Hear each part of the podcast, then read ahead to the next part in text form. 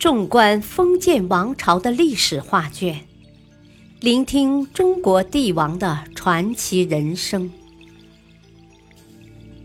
请听《中国历代帝王》珍藏版，主编朱学勤，播讲汉乐。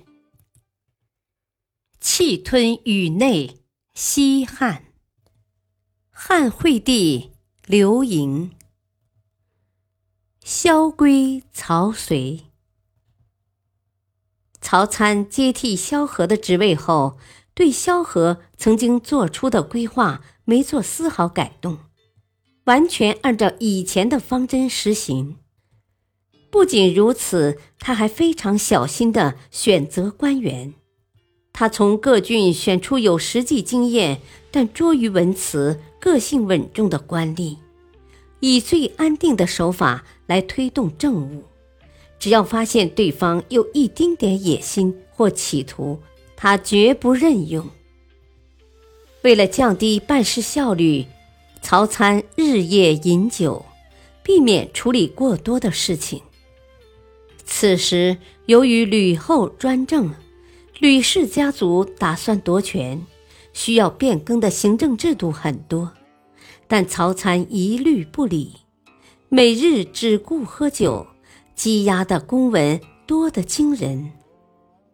一些大臣见曹参什么事都不办，便来到相国府给他提意见。没待众人开口，曹参就摆出酒菜，让他们没有说话的机会。一旦发现有人想开口，曹参就叫道：“喝，我再来干杯。”这种事情多了之后，大臣们也不再来做无用功了，不办事光喝酒，反而成了大家的习惯。有人向曹参告密说：“啊，官员们整日喝酒，无所事事，啊，应该整肃这种无效率状态啊。”曹参满口答应，他来到现场，没有责备一个人，反而与民同乐，大吃大喝起来。曹参不仅很少花时间处理公事，还大事化小，小事化无，替众人遮掩一些不起眼的过错。这么一来，官员们几乎无事可做。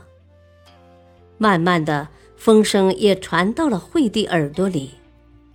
自从人质事件后，惠帝整天喝酒作乐，沉溺于女色。但那时还有细心负责的萧何，因此他并不担心。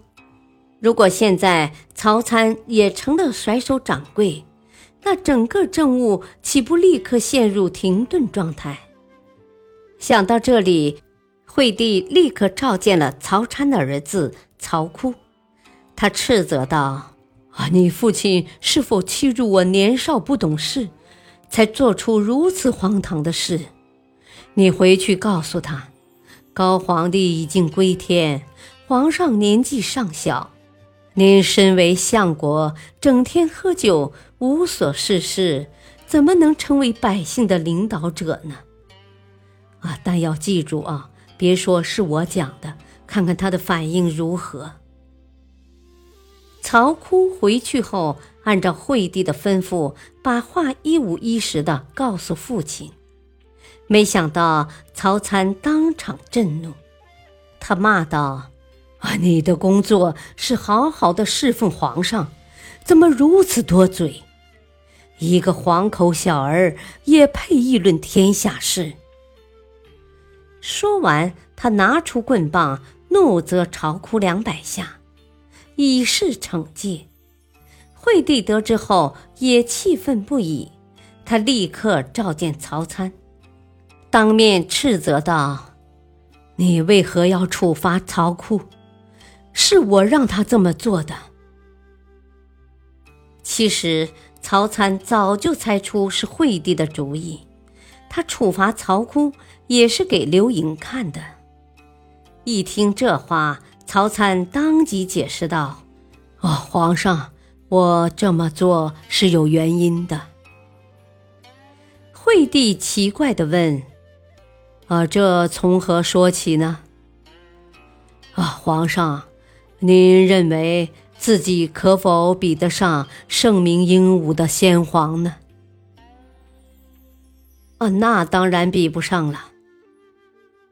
啊，那么陛下认为我和萧相国谁更贤能呢？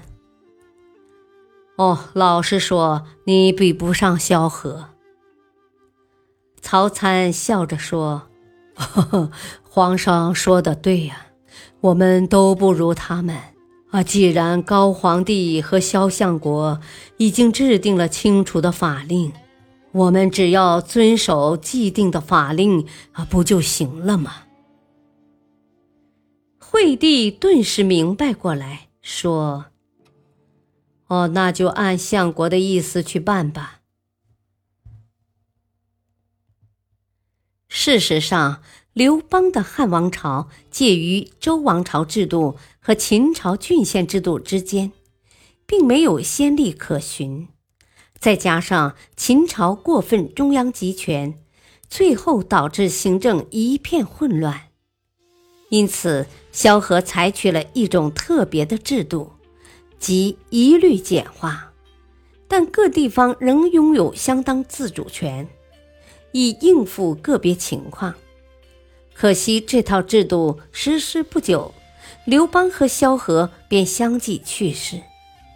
这段期间是汉朝生死存亡的重大关键，因为刚刚平定强大的诸王侯，重要将领拥兵在外，而继任的刘盈只有十七岁，根本不可能领导朝政。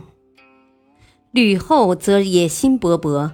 他希望由吕氏家族来掌大权，如果不守好萧何定下的制度，吕后一党肯定会极力破坏。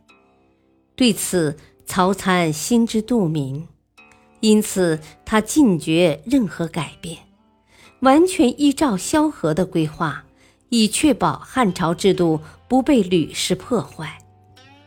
如果根据需要变更萧何的法制，吕后必定会找出众多借口更改法律，只有大家都不动，吕后也无可奈何，尚不稳定的汉朝新政权才得以维持。《史记·曹相国世家》记载，曹参为汉皇朝相国，先后三年，死于任内。百姓歌颂道：“萧何治法。”明白整齐，曹参代之，守成不失。承蒙曹相无为清净之治，百姓安宁，乐业安居。司马迁则在《史记》中说：“百姓在经历秦朝繁苛严酷的政治后，曹参以清净无为，于民休息。”故天下俱称其美焉。感谢收听，下期继续播讲汉惠帝刘盈，敬请收听，再会。